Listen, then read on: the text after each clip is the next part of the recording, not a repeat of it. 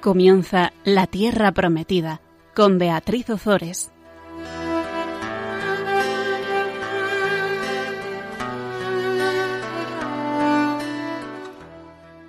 Buenas tardes, queridos amigos de Radio María. Una vez más estamos en el programa La Tierra Prometida para compartir la palabra de Dios. Buenas tardes, Gonzalo. Buenas tardes, Beatriz. Este es nuestro último programa de este año 2020. Efectivamente. Esperemos que el próximo año sea, sea mejor que este, ¿no? Bueno, con que sea un poco mejor basta. Desde luego. Vamos a invocar al Espíritu Santo para que, para que nos ayude, nos ayude con este programa, ayude a todos nuestros oyentes a, a adentrarse en la palabra de Dios a pesar de nosotros y bueno, pues para que nos dé la gracia de, irle conociendo y de poder alimentarnos con, con su palabra y con sus enseñanzas. En el programa pasado veíamos cómo David trata de conseguir que todos los israelitas le reconozcan como rey, pero a pesar de mm, sus esfuerzos solamente le siguió la tribu de Judá. Desde luego lo que le costó al pobre David ser rey. Es una cosa impresionante. Recordemos que primero fue rey de, de Judá y después será rey de Israel pero, pero le va a costar. Bueno, Abner, que era primo y general de Saúl, fue el primer oponente de David al querer reafirmar la dinastía de Saúl, colocando en el trono a Isbaal, que era el, el, único hijo superviviente de Saúl. Y así veíamos cómo se entablaba la primera confrontación bélica entre Israel y Judá, en la que se enfrentan Abner y los servidores de Isbaal contra Joab y los súbditos de David. Vamos a, a, ver cómo la casa de David se va a ir consolidando poco a poco, mientras la casa de Saúl se va a ir desmoronando.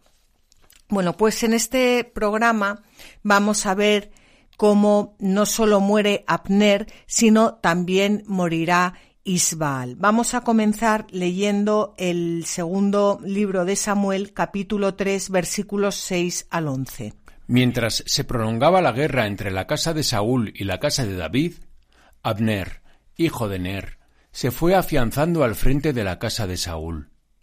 Saúl había tenido una concubina llamada Rispa, hija de Allá. Entonces Isbaal dijo a Abner, ¿Por qué te has llegado a la concubina de mi padre? A Abner le molestaron mucho las palabras de Isbaal y le dijo ¿Acaso soy yo una cabeza de perro?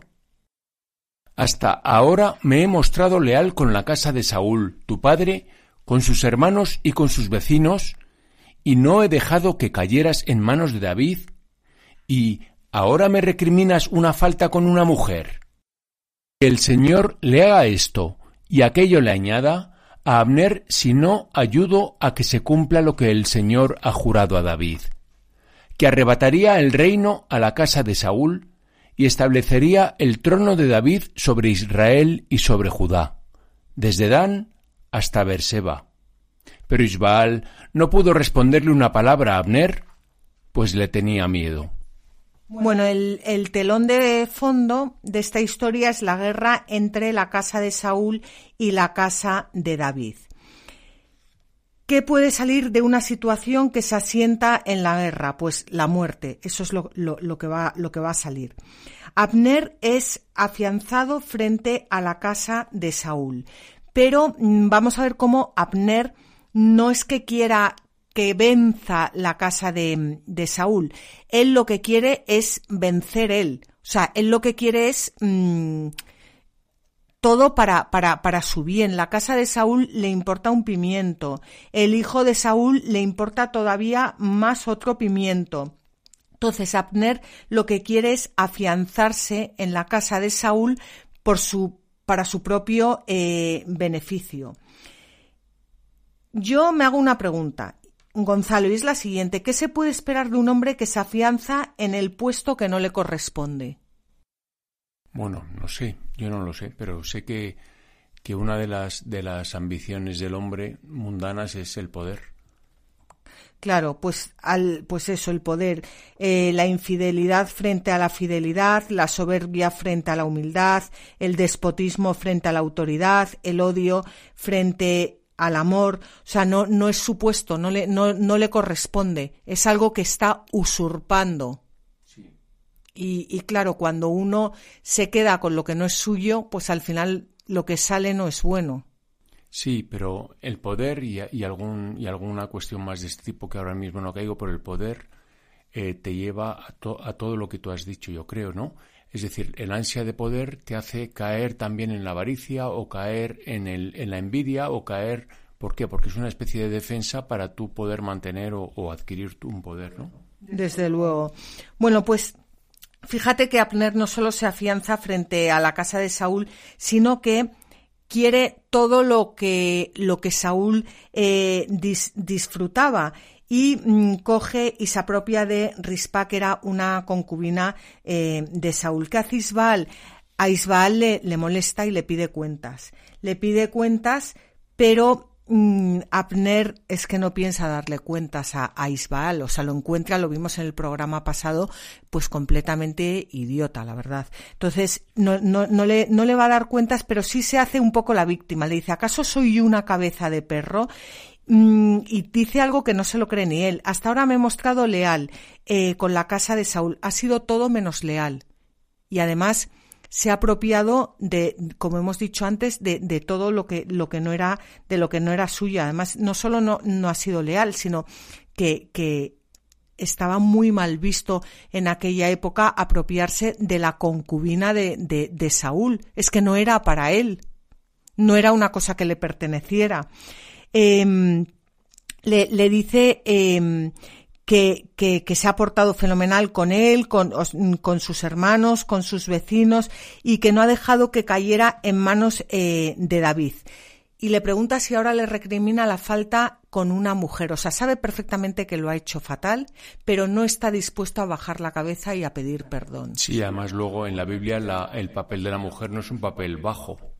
Y aquí dice, ahora me recriminas una falta con una mujer abaja a la mujer como a una categoría inferior, cuando eh, justamente en el Antiguo Testamento no es así. El papel de la mujer es importante. Desde luego. Y fíjate que él dice que el Señor le haga esto y aquello le añada a Abner, es decir, a sí mismo, si no ayudo a que se cumpla lo que el Señor ha jurado a David. ¿Qué había jurado el Señor a David? Que arrebataría el reino a la casa de Saúl y establecería el trono de David sobre Israel y sobre Judá eh, Abner sabe perfectamente que, el, que, va, que, David va a triunfar. Lo sabe perfectamente. ¿Por qué, ¿Por qué se está él posicionando en la casa de Saúl? Para poder tratar con David de tú a tú. Para eso lo está haciendo. Para su propio beneficio y para tratar con David de, de, tú a tú. Eh, lo vamos a ver, porque, porque lo vamos a ver enseguida cómo Abner va a ir a, hablar con David y a, a intentar conseguir un tratado eh, de, de, paz. O sea, es que es, que es impresionante, es, es, es, es algo que yo creo que es que es tan actual, tan actual, como tantas personas, no digo todas, por supuesto, que se elevan a cargos públicos, lo único que hacen es hacerlo en su propio beneficio, importándoles un pimiento las las personas que deberían eh, servir. Bueno, una cuestión muy humana. Muy humana y que no solo en cargos públicos, sino que es en... O sea, que se necesita para, para poder liberarse de eso, eh, se necesita eh, tener la mente muy liberada y, y, y, ¿no? Y poder, poder, porque cuando te enfrentas a ese tipo de cargos o algo, pues, pues es muy fácil que te suba el ego, ¿no? Sí, yo creo que lo que se necesita es, es tener la mirada puesta en Jesucristo y rezar eh, incesantemente, como decía San Pablo. Pues, ¿qué le pasa a Isbaal? Isbaal no, no es capaz ni de responderle a Abner porque dice, eh, dice la Biblia que le tenía miedo. ¿Qué es el miedo? El miedo es lo propio del demonio. El miedo es lo propio del mal. El bien no tiene miedo, el bien tiene esperanza, no, no, no miedo. O sea que aquí ves cómo, cómo nos va, mm, eh, cuando empiezas un poco a, a saborear el texto te das cuenta de, de, de, de, todo lo que hay detrás. Pues vamos, Perdón, no, no, sí, quería y volver a- volviendo a la soberbia, ¿no? Lo de pues la historia de la Madre Teresa cuando le dieron Madre Teresa de Calcuta cuando le dieron el Premio Nobel de la Paz. Y entonces cuando volvía en avión, donde volviera a Calcuta, supongo que sería donde fuera, pues iba en el avión con otra, no sé con quién sería, con la segunda de la orden, quien fuera. Entonces eh, la Madre Teresa tranquilamente se levantó y se fue y desapareció pues un buen rato. Y entonces cuando volvió le preguntó la hermana que qué había hecho y entonces le dijo que había limpiado los cuartos de baño. Se había ido a los cuartos de baño del avión a limpiarlos. Precisamente para, para luchar contra, pues, contra el ego, contra, bueno, pues eso, pues te ensoberbeces y a ver cómo puedes luchar contra ti mismo, ¿no? Y lo mismo le pasaba a Juan Pablo II cada vez que viajaba por ahí, por el mundo, y tenía gran, enorme éxito. Entonces, cuando volvía a Roma, pues él, eh, yo no sé exactamente el detalle de qué hacía, pero, pero se mortificaba para disminuir su, su ego. Y recordarse que es todo, que, que todo es gracia y mérito de, de Jesucristo. Esto que estás contando en este mundo que estamos viviendo es muy difícil de entender. Muchas personas pensarían que, que es que lo que les pasa es que eran tontos. Es que la, la soberbia en- eh, ve a los demás como tontos, a los humildes como tontos. Sí, lo que pasa es que, en, por ejemplo, en el caso de la Madre Teresa y de Juan Pablo II, pero la Madre Teresa, incluso para el mundo, eh, eh, no sirve que lo- los- la, la vieran como tonta, porque para el mundo, para el mundo fue enterrada con honores de jefe de Estado de la India. Quiero decir que hasta para el mundo, hasta destrozó los, los, los esquemas del mundo, ¿no? Y Juan Pablo, pues igual o más. Sí. Pero bueno, aún así, dile a un soberbio que le acaban de dar el premio Nobel de la Paz y que se va a fregar cuartos de baño. A ver, que entiende. Bueno, pues vamos a ver ahora cómo eh, Abner, ya posicionado en la casa, en la casa de, de Saúl, porque no tenía competencia, la única competencia que tenía era este Isbaal, que le tenía un miedo que se moría. Vamos a ver ahora cómo se, se quiere situar en un tú a tú con David y cómo intenta hacer un pacto con él. Entonces Abner envió mensajeros a David para que le dijeran en su nombre ¿De quién va a ser el país? Si haces un pacto conmigo, me pondré de tu parte para hacer volver a ti todo Israel. David respondió Está bien, haré un pacto contigo, pero una cosa te pido. No te presentes ante mí si cuando vengas a verme no traes a Mical, hija de Saúl. Por otra parte, David envió mensajeros a Isbaal, hijo de Saúl, diciendo Devuélveme a mi mujer Mical, con quien me casé por una dote de cien prepucios de filisteos. E Isbaal envió a recogerla de casa de su marido, Paltí, hijo de Laís. Su marido la acompañó llorando hasta Banjurim. Allí le dijo Abner Anda, vuélvete. Y se volvió. Pues fíjate, Abner envía mensajeros a David para que mm, para, para que les digan a David eh, eh, le digan a David en su nombre que quieren hacer un pacto. Él ya se ha puesto a nivel David para, para hacer un pacto. Y, mm, y dice, me pondré de tu parte para hacer volver a ti a todo Israel, o sea, como si él ya fuera el rey de Israel. ¿Y qué hace David? Dice que muy bien, que hará el pacto con él porque David es al final no quiere una guerra, quiere, quiere, quiere la paz, pero le pide que le lleve a Mical. Mical, ¿quién era? Mical era la hija eh, de, de, Saúl. Vimos en un programa hace tiempo que eh, eh, Saúl le había pedido a David una dote de cien prepucios de filisteos y así lo había hecho David. De todas formas, yo creo que una persona que se casa con alguien con una dote de cien prepucios de filisteos tiene que acabar mal la cosa porque no puede acabar bien. Bueno, ¿qué quiere eh, David con esto? Lo que quiere es que al al, al, casarse, o sea, al tener de nuevo a Mical, a la hija de Saúl en su casa, consolida su reino consolida su reinado en Israel, porque Mical era hija de, eh, de Saúl. Y por otra parte, eh, lo que también aquí nos llama la atención es que David sin quererlo o queriéndolo, no lo sé, anticipa la misericordia del, Nuevo Testamento cuando acepta de nuevo a su esposa eh, Mical, que había sido dada en matrimonio a otro hombre, porque podía haber, no sé, hecho otra cosa, pero es su esposa, porque por mucho que ahora estuviera dada en matrimonio a otro hombre, era esposa de David, o sea. Sí. Y, y, la, y la trae de vuelta de vuelta a casa. Y hay un, hay, eh, hay, hay un comentario de, de, San Agustín que habla de la de, de, de, cómo acoger de nuevo a la esposa infiel por la misericordia de Dios. Vamos a leerlo. ¿Te parece duro que uno de los cónyuges se reconcilie con el otro después del adulterio? Si hay fe, no será duro. ¿Por qué consideramos adúlteros a los que ya han sido lavados por el bautismo o sanados por la penitencia, según creemos?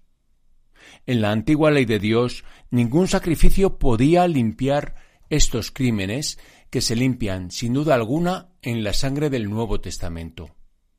En aquel tiempo estaba totalmente prohibido recibir a la esposa contaminada por otro, aunque David, como símbolo prefigurativo del Nuevo Testamento, no dudó en recibir a la hija de Saúl, a quien su padre Saúl había separado de él y entregado a otro. Pero ahora, después que Cristo dijo a la adúltera, Tampoco yo te condenaré, vete y no peques en adelante, ¿quién no entenderá que el marido debe perdonar lo que sabe que perdonó el Señor y que no debe llamar adúltera a su mujer cuando la ve arrepentida y cree que su crimen ha sido borrado por la divina misericordia.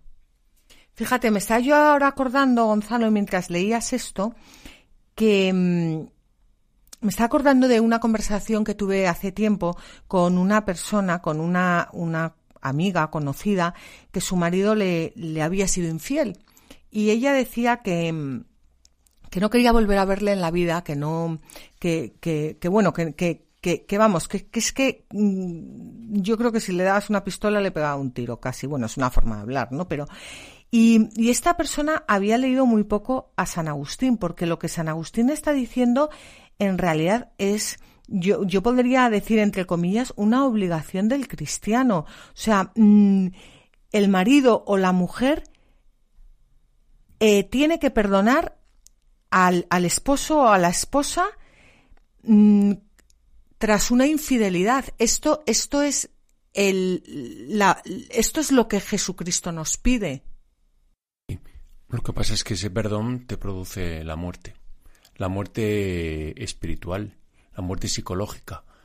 Pero perdonar a alguien que te ha sido infiel, pues eh, tienes, tienes que morirte para hacerlo. Entonces, claro, eh, lo que pasa es que la, la exigencia al cristiano eh, no es pequeña, es gigante. ¿Cómo que tienes que morirte para hacerlo? Sí, morir, eh, tienes que morir. Morir a ti mismo. Matar a tu ego. Claro, pero no te produce la muerte espiritual. No, perdón. No. El, te, produce la, la, la, la muerte, de, como dices, de tu ego. Sí. O sea, es, es como una crucifixión en, to, en toda regla, es morir a ti mismo. Sí, para, sí. Para, para, volver a nacer. Para si volver quieres, a nacer. Pero morir, entonces Claro que, claro que, que es, es, durísimo perdonar. Pero fíjate, yo mmm, hablando con esta, con esta persona, eh, que yo le decía, es, es o sea, lo, lo, que a ti se te pide como, como bautizada es que le perdones. Y me decía, no pienso, no pienso. Y, y yo le hice la siguiente pregunta. Si fuera tu hijo el que le hubiera sido infiel a su mujer, a que le perdonarías y a que le tendrías de nuevo a comer sentado en la mesa en tu casa. Y me decía, claro, es que no es lo mismo. Y le digo, no es lo mismo, porque lo que, lo que está ahí vibrando es, es tu ego, porque tu esposo te ha sido infiel a ti y por eso no le puedes perdonar. Pero en cambio, si tu hijo es infiel a, a, tu, a tu nuera, como no eres tú, en cambio eso, eso sí que lo podrías perdonar en dos patadas, porque no te lo ha hecho a ti, se lo ha hecho a otra. Y es tu hijo y le quieres por encima de todo.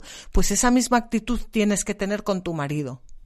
Sí, por ahí San Pablo dice por alguna parte que tú sabrás dónde, pero yo no, que el, amor a los hijos es muy diferente del amor a, los cónyuges, porque el, amor a los hijos se ve beneficiado del amor visceral, del amor de, la impronta de la naturaleza. Entonces es, un amor que está un poco velado, porque, porque es completamente ciego. Sin embargo, el amor a los esposos, entre los esposos, es mucho más puro porque es un amor que, es un amor puro, porque no tiene, no, tiene, no tiene esa impronta, sino que necesita el alimento, su alimento diario para poder sobrevivir. Entonces es, un amor mucho más fuerte que el amor a los hijos, aunque parezca una burrada lo que estoy diciendo.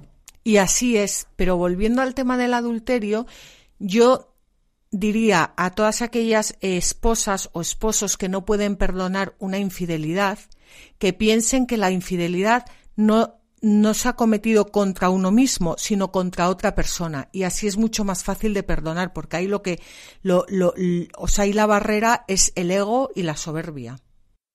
Bueno, pues Abner ya ha llegado a un pacto eh, con, con David, digamos un poco como que se ha asociado con él y vamos a ver lo que hace a continuación. Estamos en el segundo libro de Samuel, capítulo 3, y vamos a leer los versículos 17 al 21. Abner se dirigió a los ancianos de Israel con estas palabras. Mucho tiempo que estáis intentando que David reine sobre vosotros.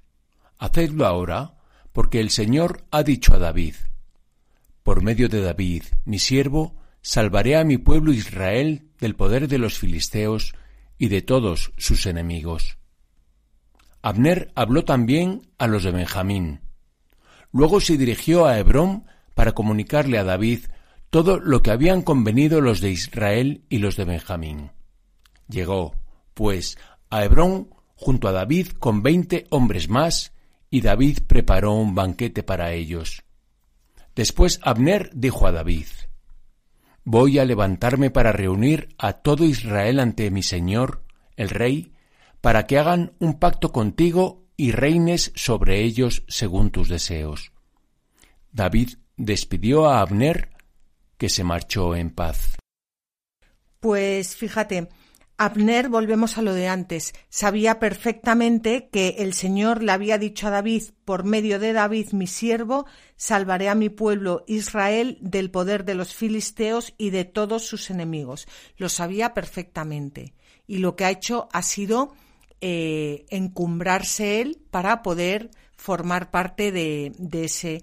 Lo que pasa es que estaba yo pensando mientras leías, Gonzalo, que cuando esto es lo que llamamos hoy en día la rectitud de intención. O sea, eh, hay veces que haces las cosas bien, más o menos, o sea, sabemos, esto visto desde fuera está bien, porque podríamos decir que Abner sabe que el Señor quiere que David reine sobre Israel y sobre Judá y se pone a su servicio, o sea, está bien hecho, pero lo que está mal es la rectitud de intención, porque Abner no lo hace para que se cumpla lo que el Señor quiere, sino que lo hace para ponerse él en una buena eh, posición y llegar a ser jefe del ejército de David. Entonces es muy importante la, rectitud de intención y eso muchas veces solo el Señor eh, penetra nuestros corazones y sabe lo que pensamos en el fondo y muchas veces actuamos de forma que mm, parece que estamos haciendo las cosas muy bien, pero con una rectitud de intención que no es una rectitud de intención. Vamos, que es una torcedura de intención. Sí, sí, que estás sirviéndote de, una situación. Para, para, para tu, para tu beneficio. beneficio ¿eh? Bueno, pues, eh, pues esto, esto es lo que, lo que, lo que está haciendo Abner. Entonces, Abner eh, va, mm, va a convencer a todos los de Israel y los de Benjamín. Benjamín era una tribu que estaba en, en el sur, en, en, Judá. En el reino de Judá tenían la tribu de Judá y la tribu de Benjamín, pero los de los benjaminitas se habían unido a, a la casa de Israel. Bueno, pues eh, lo que va, lo que lo que hace es que habla con ellos, les dice que se pongan al servicio del rey eh, David y eh, le dice a David que es efectivamente es lo, lo que van a hacer. Y fíjate que aquí David eh, lo que hace es que admira el valor del enemigo. O sea, en vez de quedarse en que si Abner, que si estuvo en la casa de Saúl, que si fue un tal, o sea, David, como si tiene una clarísima rectitud de intención y es reinar sobre Israel y sobre Judá sirviendo al Señor, que es quien se lo ha pedido, ve solo lo bueno y entonces se olvida de lo malo que ha hecho Abner y en cambio elogia lo bueno. Y así nos lo cuenta San Ambrosio. Vamos a leerlo. Así se había ganado al pueblo poniéndose gratuitamente a su servicio. Primero, con ocasión de las discordias populares, prefirió vivir exiliado en Hebrón que reinar en Jerusalén. Después, estimó también la virtud en el enemigo. Consideró que debía impartir justicia lo mismo a aquellos que habían tomado las armas contra él, de igual forma que a los suyos. Finalmente admiró al general Abner, valiosísimo comandante del ejército enemigo, que le hacía la guerra, no le menospreció cuando le pidió la paz, sino que le honró sentándole a su mesa. Cuando le mataron a traición, lo lamentó y derramó lágrimas por él. Participó en sus exequias en señal de honor, vengando su muerte demostró la lealtad de su conciencia, lealtad que transmitió al Hijo entre sus obligaciones esamentarias, más solícito de no dejar impune la muerte de un inocente que de afligirse de su muerte. Bueno, aquí nos hemos adelantado porque lo de que le matan a traición lo vamos a ver después de la breve pausa que vamos a hacer ahora, pero yo solo quería hacer aquí el hincapié de que no sé si antes me he expresado bien, pero que es muy importante cuando las personas se acercan a nosotros, lo, lo, lo que, lo, lo, que hemos dicho antes, no estar pensando lo que nos han hecho, lo que nos han dejado de hacer, sino poner nuestros ojos en el Señor y pensar ¿Cuál es la voluntad de Dios? Que todos los hombres se salven y lleguen al conocimiento de la verdad. Yo quiero cumplir su voluntad. Esta persona que viene a mí, si yo empiezo a machacarla con lo que me has hecho, con lo que me has dejado de hacer, con lo mal que te portaste, yo no estoy cumpliendo la voluntad de Dios. En cambio, muchas veces tendré que perdonar hasta que duela y amar hasta que duela, como decía la Madre Teresa de Calcuta, que tú has citado antes, para cumplir la voluntad de Dios. Y la voluntad de Dios es que esa persona se salve, no que yo la machaque por, lo, por sus pecados anteriores, porque de eso ya se ocupará Dios. Sí, eso pasó con, David y Abner, ¿no? Cuando, cuando David le dijo a Abner que está bien que negociaba, David podía haber machacado a Abner perfectamente porque Abner estaba llamado a perder ya de sobra. Y David fue magnánimo y dijo, vale, vale, estupendo, pues, pues negociamos. Y además listo, porque podía haberle dicho, mira, guapo, yo contigo no negocio porque todavía está el hijo de, de Saúl, Isbaal, y voy a negociar con él, pero David también debía saber que el hijo de Saúl era tonto. Entonces, mm, además listo. Bueno, más, no sé si tonto listo, pero eh, el hijo de, de, Saúl. Lo que quiero decir es que, el, que la autoridad la tenía en, en, el, en el bando enemigo, la tenía Abner, no bueno, tonto me refiero a que era un cobarde y a que no podía negociar nada y a que no estaba capacitado para, para nada, vamos, ya lo hemos visto en programas anteriores. Bueno, pues vamos a hacer un pequeño descanso musical y continuamos.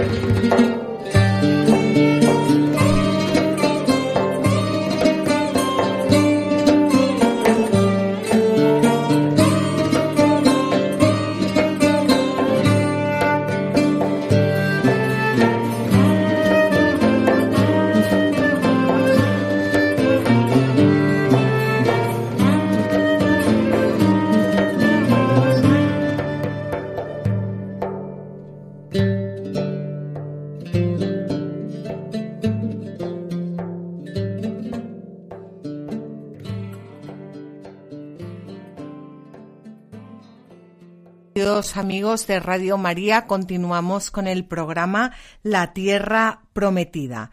Estábamos comentando cómo Abner de la casa de Saúl pacta con David para que todos los habitantes de Israel y para que todos los habitantes de Benjamín le sirvan como su Señor.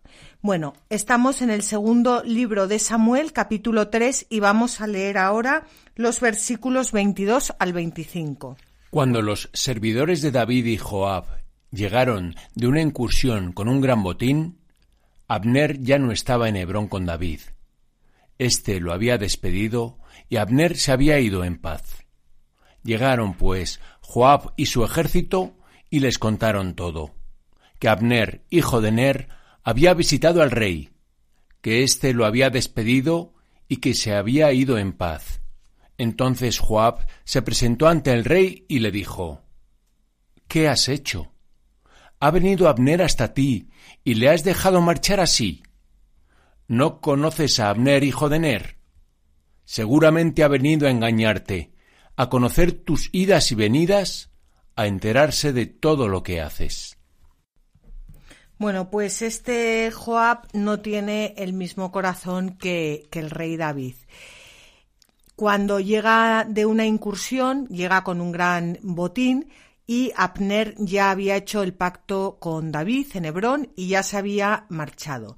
Bueno, llega Joab eh, llega Joab con su ejército y le cuentan todo. Le cuentan que Abner había estado con el rey, que el rey le había despedido, que se había ido en paz, que había llegado a hacer un pacto eh, con él y Joab podemos decir que entra en cólera, o sea, le debió de dar un ataque que, que, hasta el punto de que se atreve a pedirle cuentas a su rey y se presencia ante él y le dice, ¿qué has hecho? O sea, es, es, impresionante.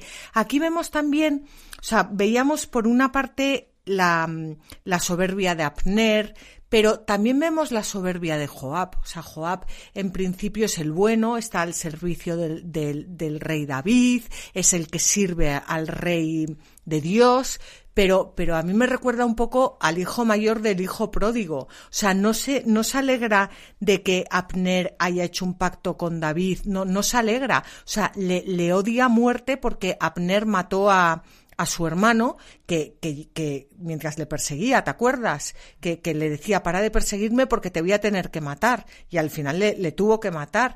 No, no, ha, no ha sido capaz de perdonar no ha podido perdonar y es que no lo puede soportar. O sea, no puede soportar que se haya ido en paz, no puede soportar que haya hecho un pacto eh, con, con el rey David y además hay otra cosa que a mí aquí también me ha llamado la atención y es que cuando estamos llenos de ira, vemos a los demás con, con nuestro, no con los ojos de Dios, sino con nuestros propios ojos. Y fíjate que eh, este, eh, Joab le dice a, David, seguramente ha venido a engañarte, a conocer tus idas y venidas, a enterarse de todo lo que haces. O sea, está tan lleno de soberbia y de ira y de rencor que no puede ver con unos ojos limpios. Mm. A mí me ha recordado una cosa muy curiosa, pero me ha recordado el sacramento de la confesión. Porque me ha llamado, no, me ha, no sé, me ha, me ha sonado en mis oídos, ¿no? Porque ha, dos veces el párrafo ha hablado de eh, vete en paz. Y, en contraposición a la confesión, que el párrafo dice, o sea, el texto dice vete en paz dos veces, ¿no? Se ha ido en paz, que es lo que se dice en la confesión. Aquí el texto lo que, lo que, lo que pone de manifiesto es todo lo contrario, que o sea, es como tú vete en paz y alguien dice, seguramente ha venido a engañarte, a conocer tus idas y venidas, a enterarse de todo lo que haces, porque en la confesión pones todo encima de la mesa, ¿no? Y es como, como, como qué, qué opinaría el mundo de una, de una confesión, ¿no? Como que, que tiene un sentido malicioso, un sentido, cuando en realidad es todo lo contrario, simplemente que pones al desnudo tu, tu alma, ¿no? Sí ni te dicen vete en paz. Y es que vete en paz porque, porque has puesto todo encima de la mesa, ¿no? No porque pretendes disimular nada, ¿no? El caso es que Joab está enfadadísimo y vamos a ver lo que ocurre a continuación. Salió Joab de la presencia de David y envió a unos mensajeros en busca de Abner, que consiguieron hacerle volver desde la cisterna de Sirá sin que David se enterara. Vio Abner a Hebrón, Joab lo condujo aparte, a un lado de la puerta, como para hablarle en secreto. Pero allí mismo le hirió en el vientre y lo mató para vengar la sangre de su hermano Asael. Pues el asesinato se hizo en la puerta de la ciudad y alevosamente, por lo que David estaba obligado a castigar al asesino. Y si no lo hizo inmediatamente fue por temor a Joab, pero lo maldijo, lo vamos a ver ahora cómo lo va a maldecir, postergando el castigo. Y a mí me llama aquí la atención cómo este eh, Joab, lleno mm, de, de, rabia y lleno de mm, soberbia, se toma la venganza por su cuenta. Le hirió en el vientre y lo mató para vengar la sangre de su hermano Asael. ¿No? al final vemos mm, no sé cómo explicarlo, cuando una persona está llena de soberbia y cuando está llena de ira, al final hace las cosas mal. Sí, sí, sí, no, no, y tenía, además tenía instrucciones de David de que, de que había acabado la contienda, o sea... Pues, claro. Bueno, pues vamos a ver lo que pasa cuando David se entera de todo esto. En cuanto David se enteró de todo esto, dijo, Inocente soy yo y mi reino ante el Señor y para siempre de la sangre de Abner, hijo de Ner. Caiga su sangre sobre la cabeza de Joab y sobre la casa de su padre. Que nunca falte en la casa de Joab quien sufra flujo de sangre o lepra, ni quien necesite bastón, ni quien muera a espada, ni quien muera de hambre. Joab y su hermano Abisai mataron a Abner porque éste había matado a su hermano Asael durante la batalla de Gabaón. David dijo a Joab y a todo el pueblo que le acompañaba Rasgad vuestras vestiduras, ceñíos de cilicio y hacer duelo por Abner.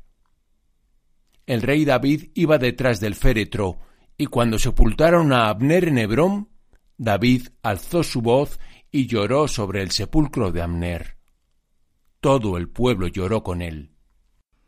Pues David, al enterarse, lo primero que hace es dejar claro que él es inocente, él y su reino, ante el Señor y para siempre, de la sangre de, de, Abner. Y esto es importante no tanto porque David mm, quería quitarse las culpas y que todo el mundo le viera. No, no, esto es importante porque en estos momentos David tenía bajo su cargo no solo a la casa de Judá, sino también a la casa de Israel.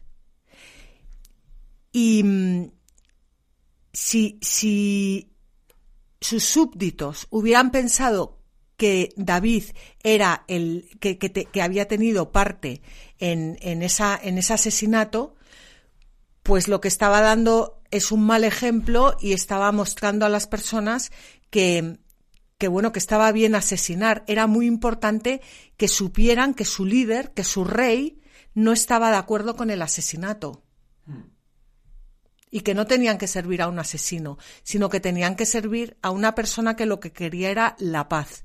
Y que era lo mismo que ellos tenían que desear también. Sí, pero aunque David es tipo de Jesucristo en el Antiguo Testamento, eh, solo es tipo, pero no es Jesucristo, porque aquí desde luego la maldición que suelta no lo habría soltado para nada Jesucristo, ¿no? Caiga su sangre sobre la cabeza de Joab y sobre la casa de su padre, y que nunca falte, no sé, quien sufra flujo, etc., etc., ¿no? O sea, se le ve que desde luego eh, estaba lleno de ira. Bueno, alguna soltó Jesucristo y a, y a, Judas le dijo que más le valía no haber nacido. O sea, em, yo creo que, fíjate, esto es una forma de, de expresión.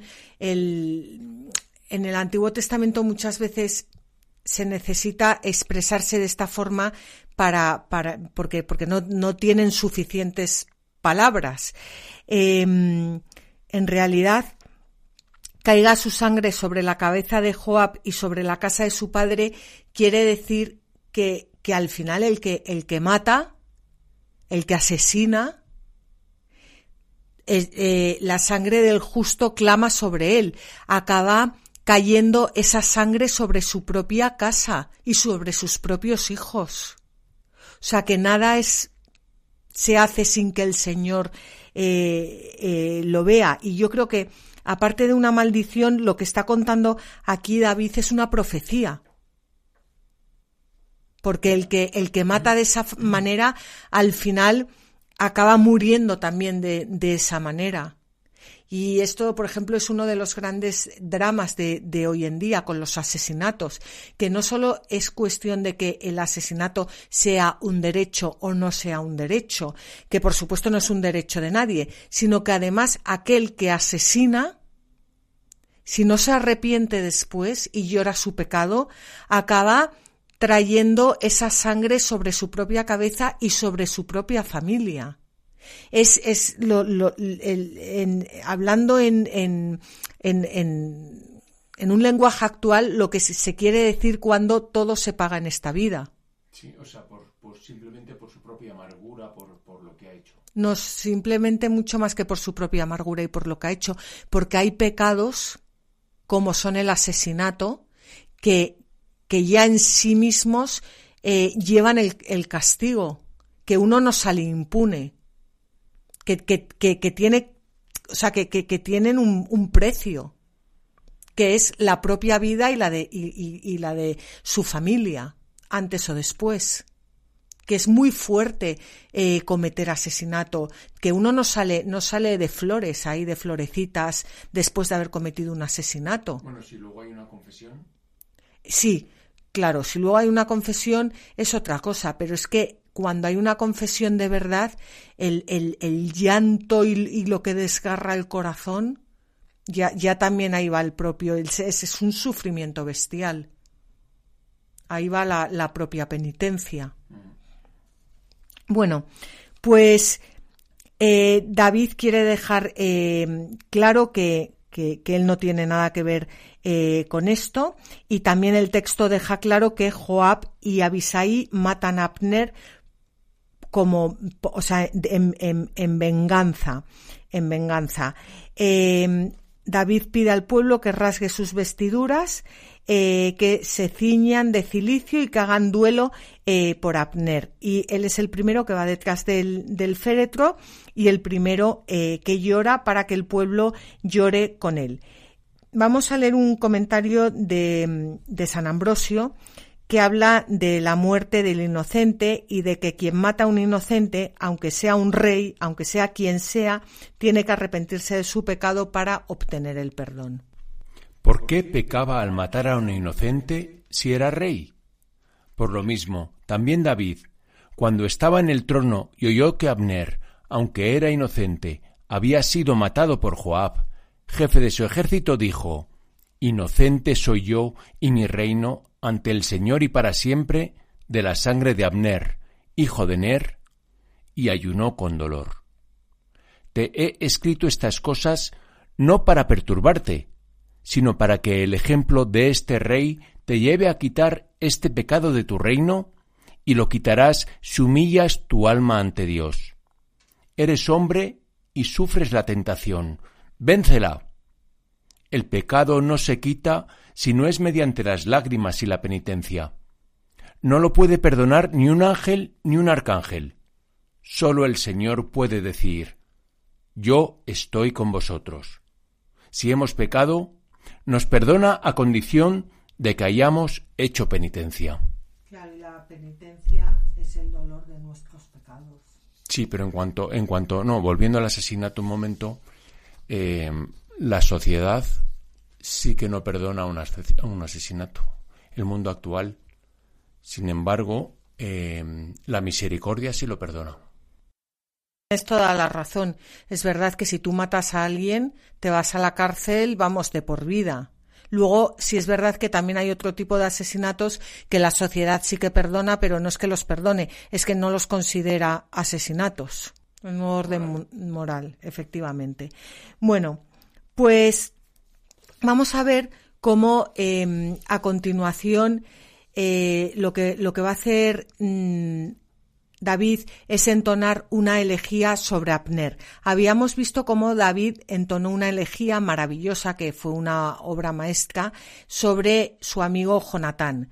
y eh, vamos a ver ahora cómo lo hace sobre Abner. El rey entonces entonó esta elegía sobre Abner. ¿Había de ser la muerte de Abner como la muerte de un necio? Tus manos no estaban atadas ni tus pies sujetos con cadenas. Has caído como quien cae ante delincuentes. Y el pueblo entero siguió llorando por él.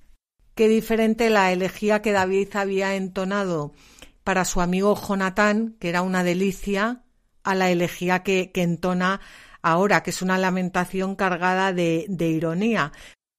Abner, el heroico lugarteniente de Saúl, ni siquiera ha tenido el honor de morir luchando en el campo de batalla como lo tuvieron Saúl y Jonatán. En aquella época se consideraba una auténtica deshonra la muerte de un soldado fuera del, combate, era como, como, lo peor, vamos. Y por otra parte, eh, como han comentado los santos padres, el canto fúnebre es una muestra de lealtad de David.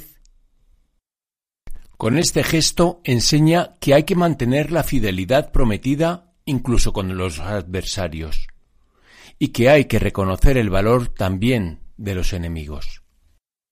Bueno, pues esta elegía vibrante sobre la muerte de Abner abrió a muchos los ojos y le ganó a David nuevos partidarios. Todo el pueblo pudo convencerse de que el rey no se dejaba guiar por el rencor contra sus enemigos de, de ayer, sino que se guiaba por, pues por lo que debe guiarse un rey.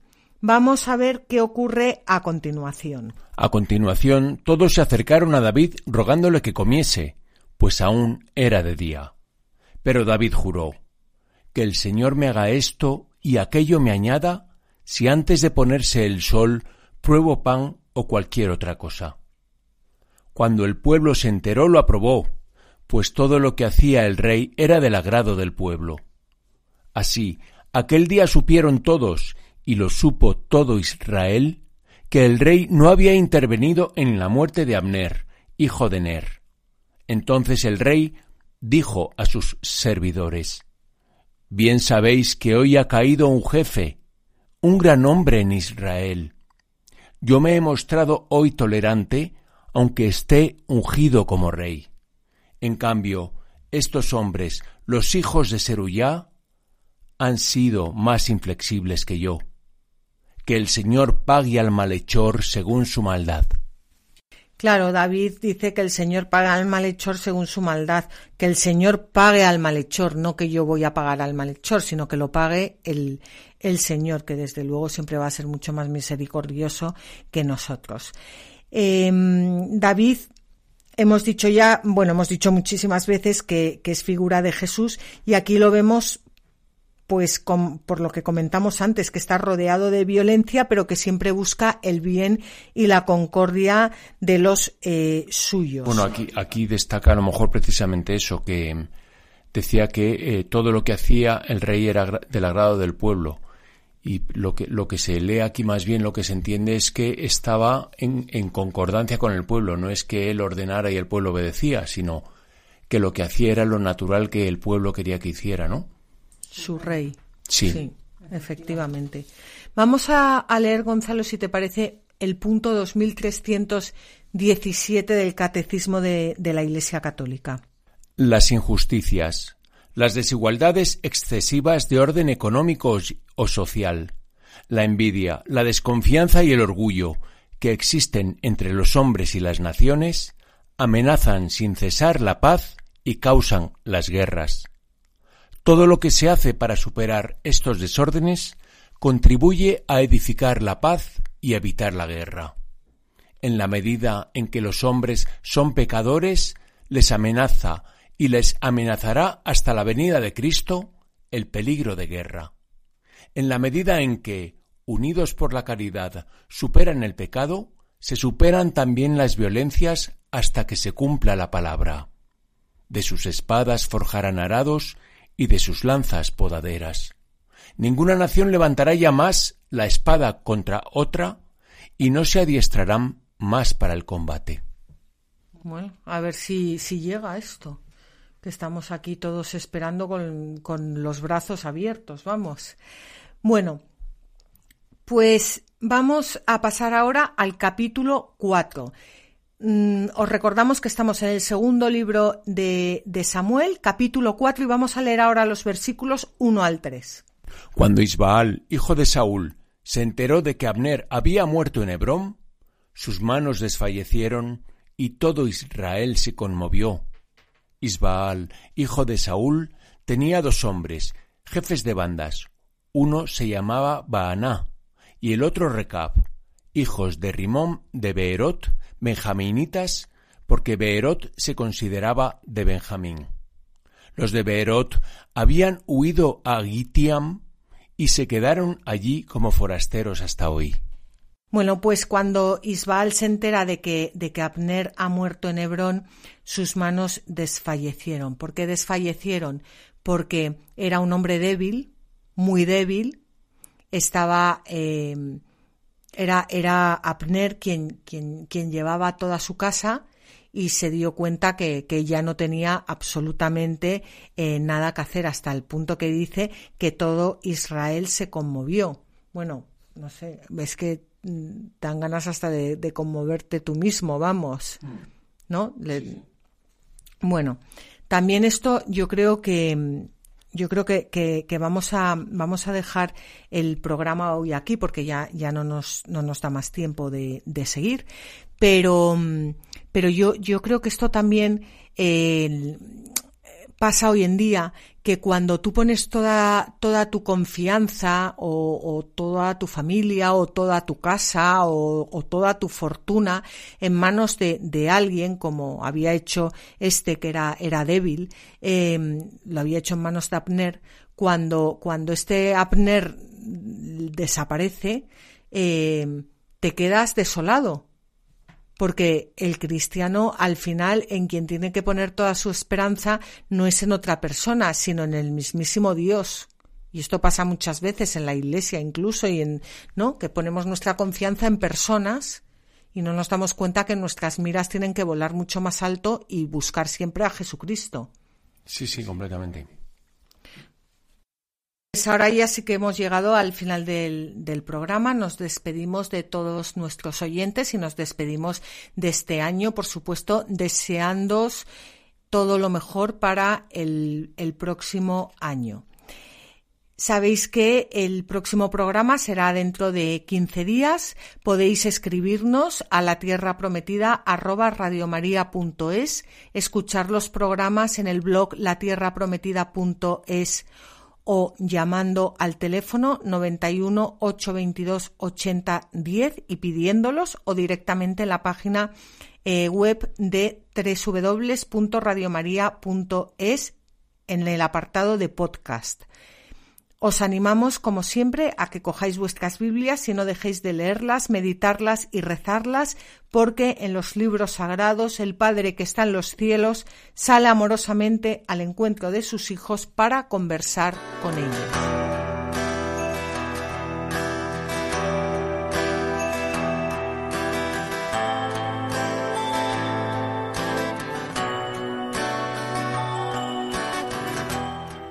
Así concluye la Tierra Prometida, con Beatriz Ozores.